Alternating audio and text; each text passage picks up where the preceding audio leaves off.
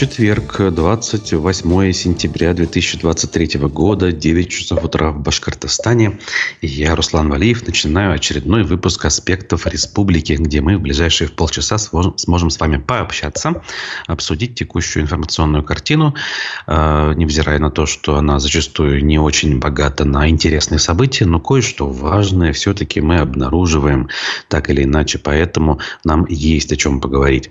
Друзья, наши трансляции в YouTube Ютубе, ВКонтакте и Одноклассниках уже запущены. Призываю вас э, делать традиционные вещи, а именно ставить э, лайки и писать свои сообщения. Особенно, если вы смотрите нас э, прямо сейчас и в чате YouTube трансляции, это делать очень удобно. Э, здесь бывают очень интересные вещи, важные, актуальные э, и, и имеющие смысл для обсуждения, так скажем. Поэтому присоединяйтесь, пожалуйста. Напоминаю, для тех, кто может и хочет эм, себе этого позволить, э, делать можно добровольные пожертвования с помощью российских обычных банковских карт на сервисе Boosty. Это допустимо. Значит, ссылки на сервис Boosty также в описаниях ко всем нашим трансляциям найдутся. Поэтому давайте давайте э, начнем нашу программу.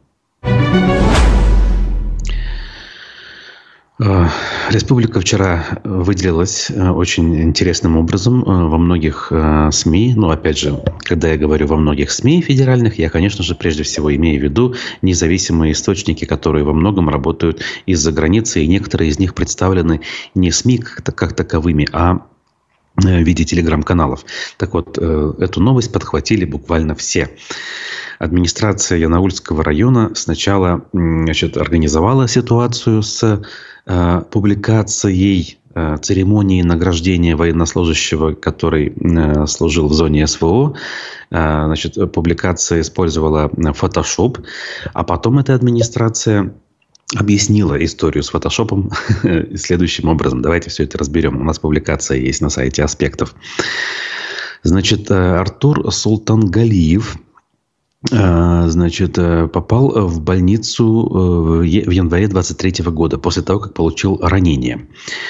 А, и даже тут не ранение, по некоторым источникам у него, помимо ранения, точнее, развилась серьезная болезнь, цирроз печени, судя по всему.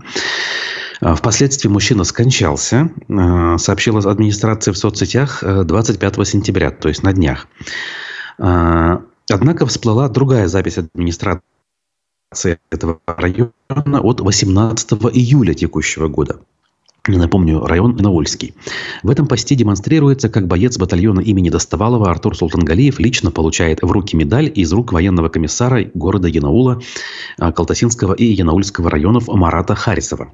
Многие обратили внимание на то, что военнослужащий добавлен на фото искусственно с помощью фотошопа. И появились тут же комментарии. Очень плохой фотошоп. И а, администрация, главное, отреагировала в комментариях. Есть такое. Пришлось пойти на это в силу некоторых причин.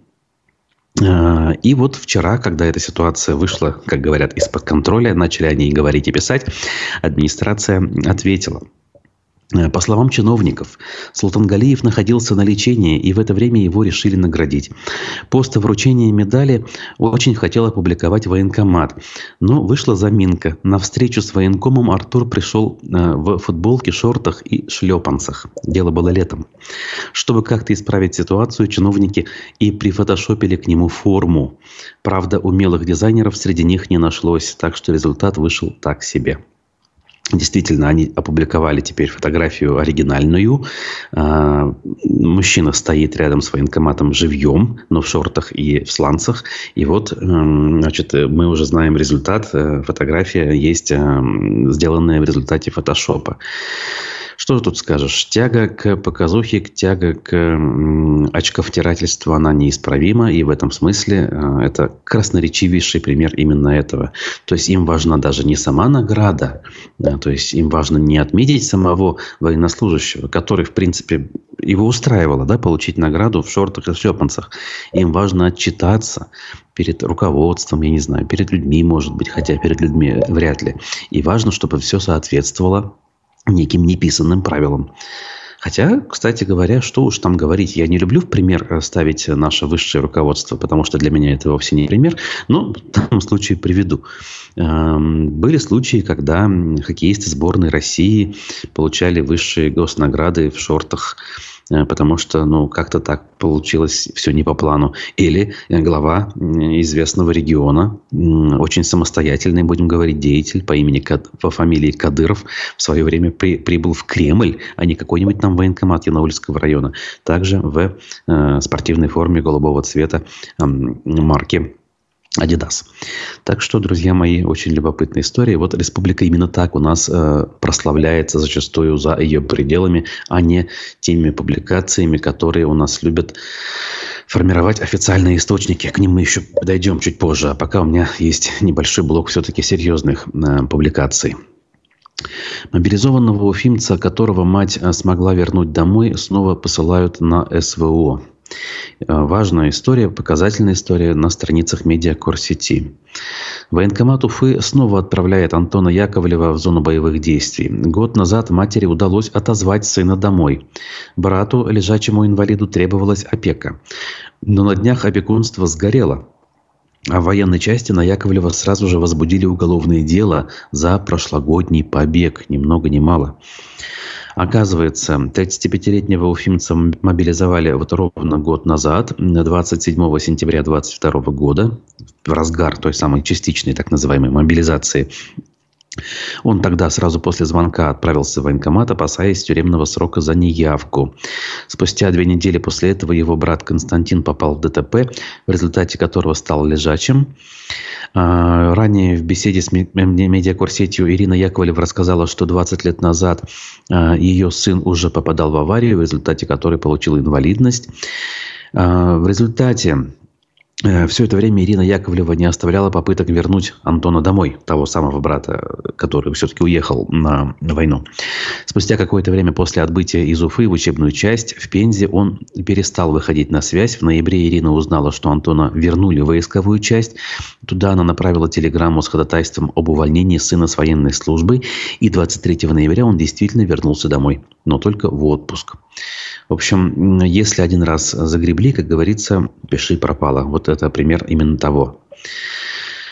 Также можно сказать, что по подсчетам журналистов, и прежде всего, опять же, независимых журналистов, наших в том числе, э, вчера э, количество погибших в зоне так называемой военной операции перевалило через психологическую, э, психологически важную отметку – тысяча человек.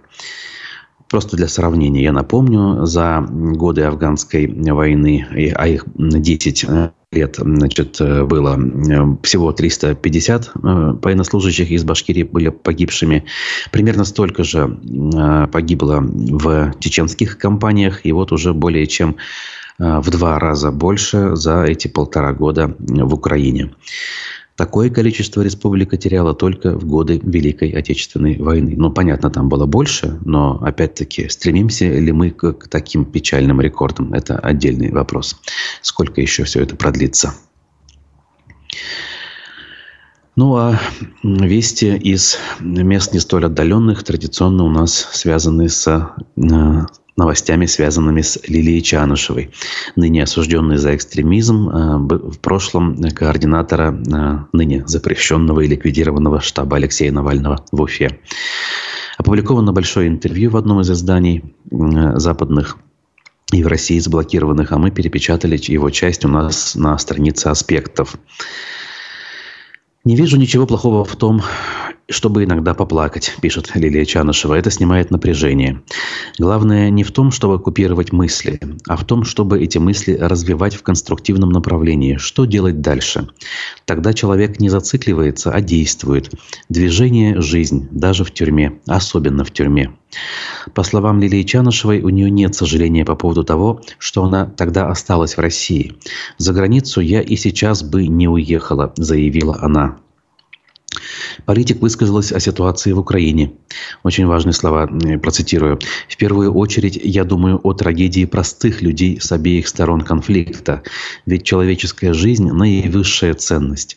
Использовать чужие жизни в угоду таких амбиций, которые в современном мире уже не ценятся, это чудовищно, бесчеловечно. Я надеюсь, что приближается окончание этой катастрофы. По справедливости, ее итогом должно стать привлечение к ответственности всех военных преступников, а об остальном можно будет договориться. Вот такие вот слова очень важные. Лилия Чанышева привела. К счастью, связь с ней остается. Кстати, сам Алексей Навальный вчера был переведен в единое помещение камерного типа. И предполагают многие наблюдатели за этой историей, что теперь от него, например, вестей в виде текстов, э, постов должно стать меньше. Случится так или как-то иначе, мы, конечно, увидим чуть позже. В любом случае, э, жестокость системы в этом смысле не знает границ. Вот такие у нас новости к данному моменту. Давайте, скажем так, э, ну, прервем э, этот цикл важнейших новостей и прежде чем перейдем к более рядовым, э, слушаем небольшой фрагмент вчерашней программы «Аспекты мнений», в гостях которой был уфимский активист, коммунист Евгений Вишняков, один из активных участников избирательного процесса. К слову, в 2021 году он баллотировался в Горсовет. И на, на том участке, где я работал членом избирательной комиссии, как раз-таки он баллотировался. И он тогда победил. С небольшим отрывом он победил э, единоросса, э, по крайней мере, на моем участке. Хотя две стопки были вот прямо на глаз абсолютно одинаковыми. Э, в честной борьбе, как вы полагаете, как я полагаю, и вы видите, Э, любой активист, который э, о себе более или менее реально заявляет, в силах обыграть э, представителя этой самой «Единой России». Давайте его послушаем, а через несколько минут я к вам вернусь. Недавно в студии была Дилара Гундарова, которая заявила, что хочет баллотироваться кандидата на пост главы Башкирии. Что говорят ваши единомышленники об этом? Что думаете вы сами? Есть ли у нее какие-то шансы вообще зарегистрироваться? Если звезды зажигаются, значит, это кому-то надо.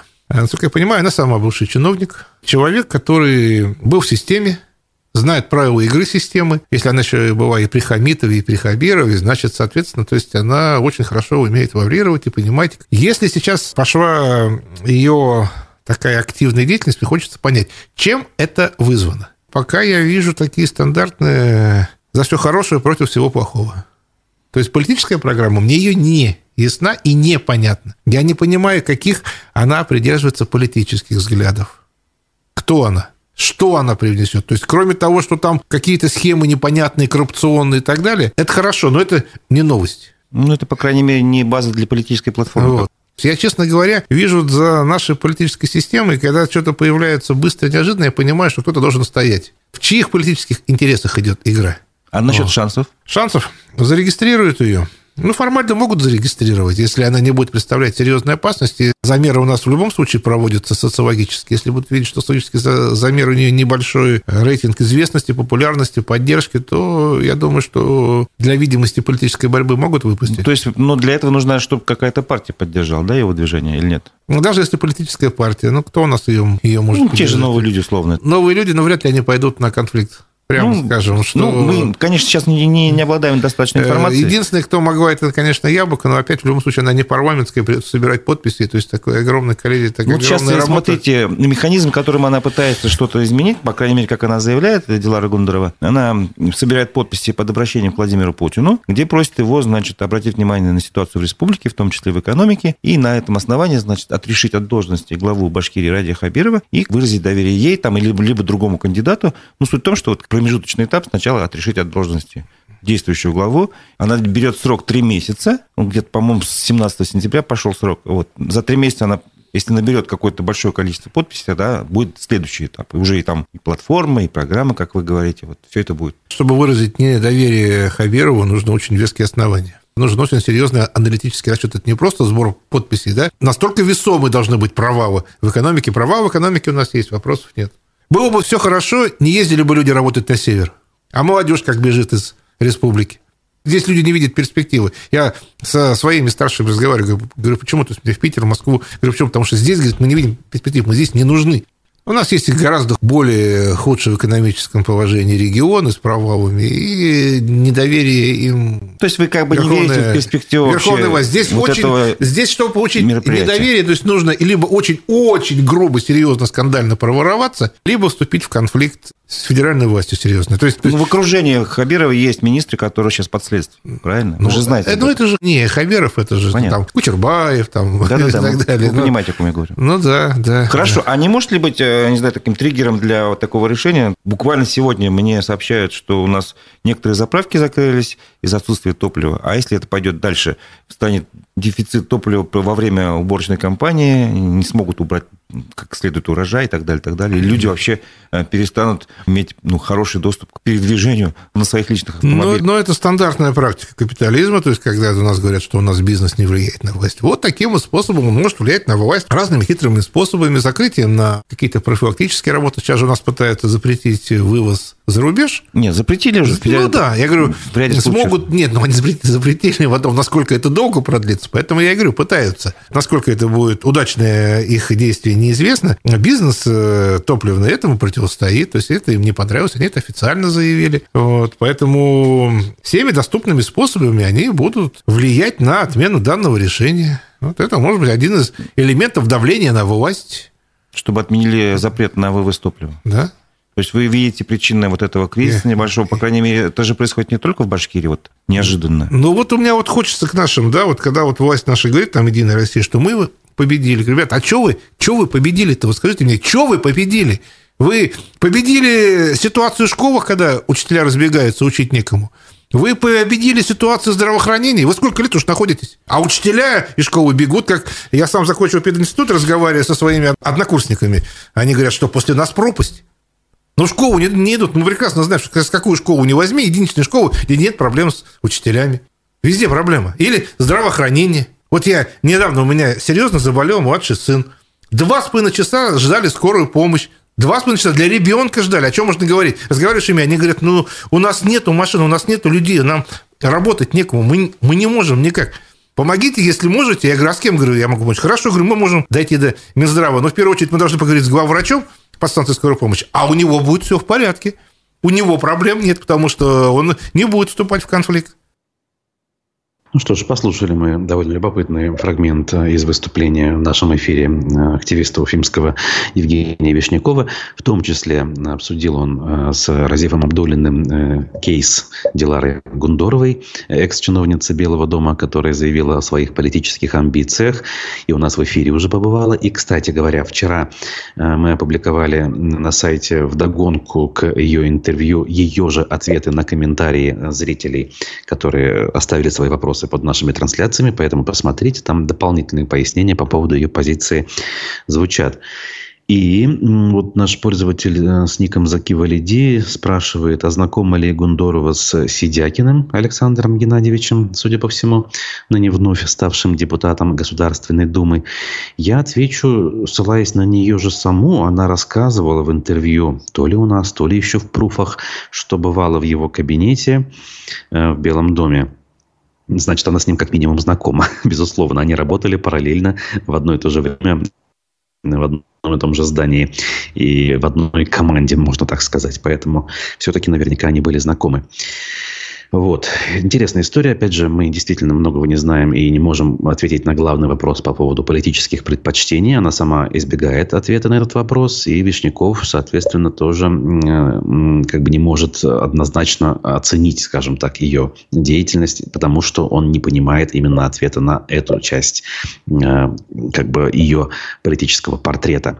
Я в этом смысле с ним не могу не согласиться. В любом случае, э, на безрыбье, как говорят, и рак рыба в отсутствии отсутствие политического процесса как такового, здесь что-то начало происходить. И поэтому, конечно, мы будем всячески стараться как можно больше эту тему освещать. Просто потому, что это важно с точки зрения общественного интереса. Дальше двигаюсь я, друзья мои. У меня еще несколько публикаций осталось, поэтому посмотрим, что у нас тут значит, происходило еще. В преддверии очередного народного схода в Подольске Хайблинского района полицейские вручили активистам предостережение. Все, как мы любим, опять же, да? Ой. вместо того, чтобы заняться, опять же, поиском реальных правонарушителей, таковыми заранее э, загодя, даже до самого мероприятия, считают обычных э, граждан, которые решают собраться и поговорить. Один из активистов Куштау, активист э, Григорий Горовой, сообщил, что администрация Таналыкского сельсовета Хайбулинского района не согласовала народный сход, поскольку вопрос, указанный в коллективном обращении, не отнесен законом к вопросам местного значения.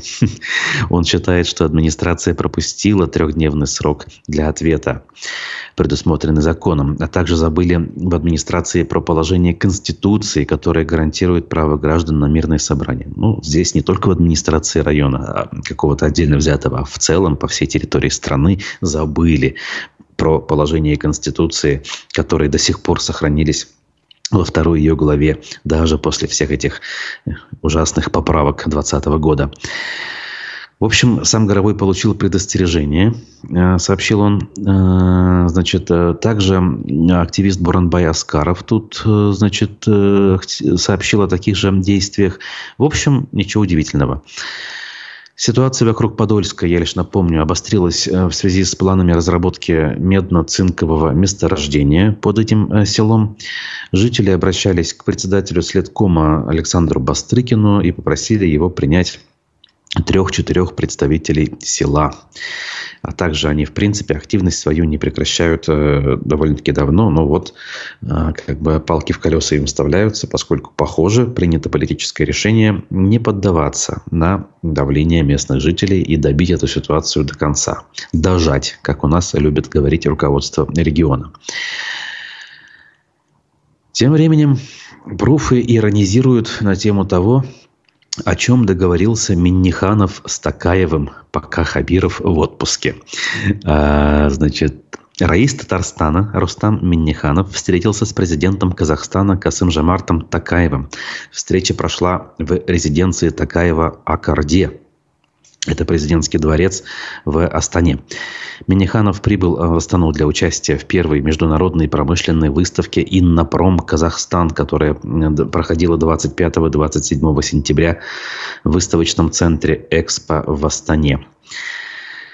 Миниханов поблагодарил Касымжамарта Такаева за гостеприимство и личное внимание к развитию татарстанско-казахстанского сотрудничества. Раис Татарстана отметил успешное социально-экономическое развитие Казахстана в последние годы. И тут фотографии приводятся, как они очень мило общаются, друг другу улыбаются. Э, Миниханов также пригласил э, Такаева в Татарстан в 2024 году. Оказывается, он уже бывал в Казани в феврале 22 года, напоминает нам издание. В общем, все очень неплохо. А, а что Башкортостан при этом задается в этом а, смысле издания? И тут пишут э, журналисты. Товарооборот между Башкортостаном и Казахстаном в первом полугодии 2023 года, по данным Министерства внешнеэкономических связей, вырос на 4,4% по сравнению с таким же периодом 2022 года. По итогам а, пяти месяцев 2023 года товарооборот между республикой и государством достиг 239 миллионов долларов. Из них экспорт башкирских товаров в Казахстан составил 204 миллиона долларов. Как я полагаю, ключевая часть э, этих экспортных поставок – это продукция наших промышленных предприятий и, опять же, прежде всего, БСК «Соды». Поэтому радоваться здесь особо ну что ж, проверились э, на тем того, что вот, ну, хотя бы с точки зрения показухи у Татарстана это получается лучше, по крайней мере, в этом отдельно взятом случае.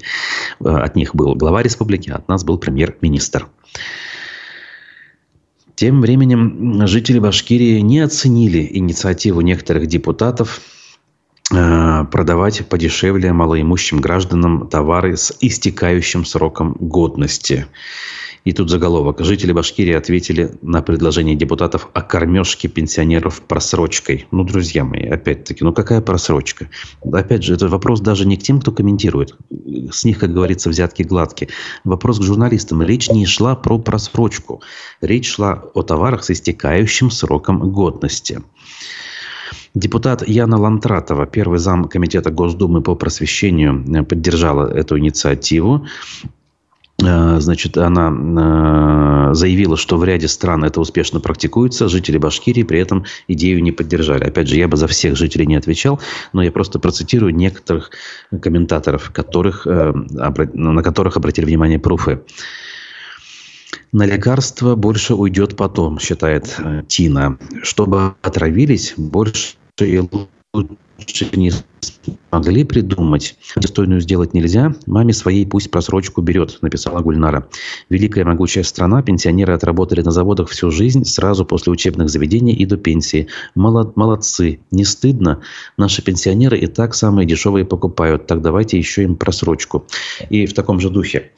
Э, как бы посыл эмоциональный мне понятен. Действительно, как бы могли бы у нас все-таки довести уже уровень пенсии до нормального уровня, если бы деньги не тратились на непонятную статью, как безопасность и оборона. Я напомню, у нас сейчас около 10 триллионов рублей вот на эту статью бесполезных трат э, запланировано на следующий год, что почти на 30% больше по предварительным данным, опять же, чем было заложено в текущем 23 году. В течение всего года у нас вообще военные действия идут, и на следующий еще больше денег закладывается. То есть, понятно, на пенсии тут денег не хватит, но действительно в разумном э, варианте использовать данную инициативу было бы можно в благополучных странах это вполне используется. У нас э, товары с истекающим сроком действия сами люди уже на прилавках не покупают. В конце концов, этот товар остается невостребованным и уничтожается. Почему нельзя его продать подешевле? Э, целевым любым способом не продать его тому, кто в этом нуждается, и по хорошей, очень самой ну, низкой цене. Это и производителю выгодно, хоть что-то он сможет выручить с продажи, и магазину, соответственно, и человеку, который купит э, данное изделие. А у нас, как говорится, по принципу собака на сене все это действует, ни себе, ни людям. Поэтому как бы иногда, крайне редко, конечно же, у депутатов, опять же, у крайне избирательных отдельных депутатов, э, можно найти позитивные инициативы и даже к ним присоединиться. Э, из любопытного может быть немножечко даже позитивного. Выпускники школы Башкирии могут получить водительские права вместе с аттестатом. Опять же, могут, это не факт. Пока еще действующий министр образования Булат Хаджин об этом рассказал.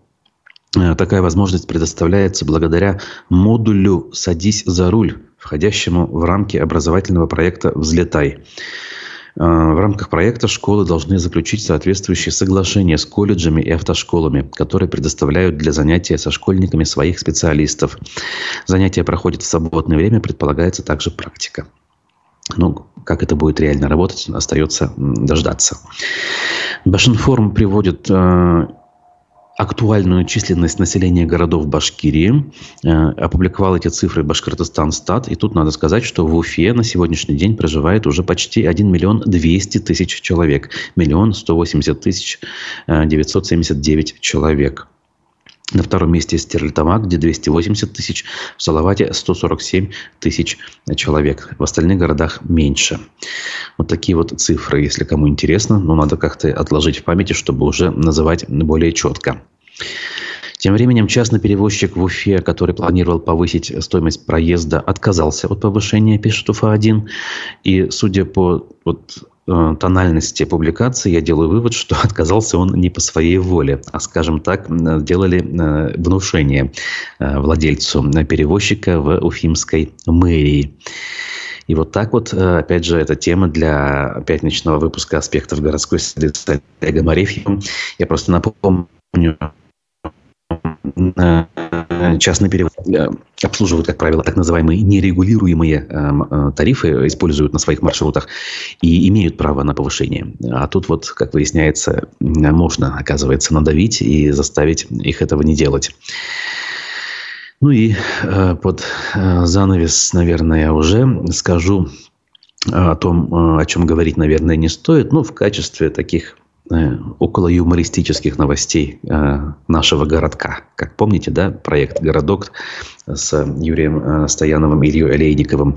Там была рубрика «Новости нашего городка». Они такие со Стебом описывали события этого виртуального городка, который находился в центре внимания данной юмористической программы. В Уфе пройдет прощальный поединок 50-летней, 52-летней звезды ММА Джеффа Монсона, того самого, которого избрали депутатом. И даже, кстати говоря, некоторые так называемые Z-патриоты над этим посмеялись, правда, за пределами республики, задавшись вопросом, а какую пользу принесет э, бывший американский гражданин жителям Башкортостана? Ну, мы об этом с вами уже говорили, нас этим э, не удивишь.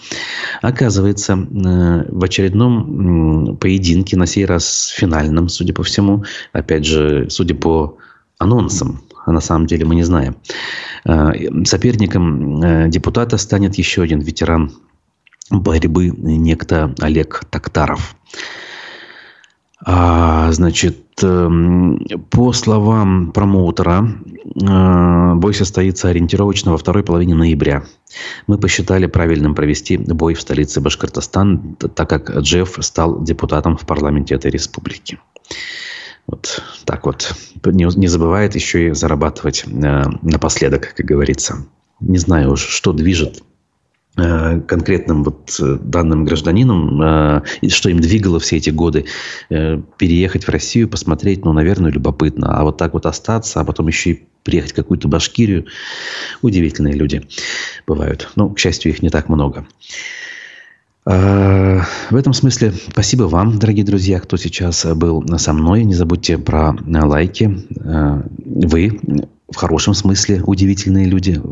Я вас очень ценю, поэтому Э, прошу не забывать про эти самые лайки. И какие-нибудь комментарии тоже оставляйте. Пусть э, хоть э, медленно, но верно э, аудитория наша увеличивается. Для нас это важно. Это важная э, моральная э, поддержка. Читайте текущие новости на сайте и в телеграм-канале и не пропускайте эфиры. Сегодня у нас еще один уфимский активист Альберт Рахматуллин в 11 часов в программе «Аспекты мнений». Поэтому очень скоро он в эфире.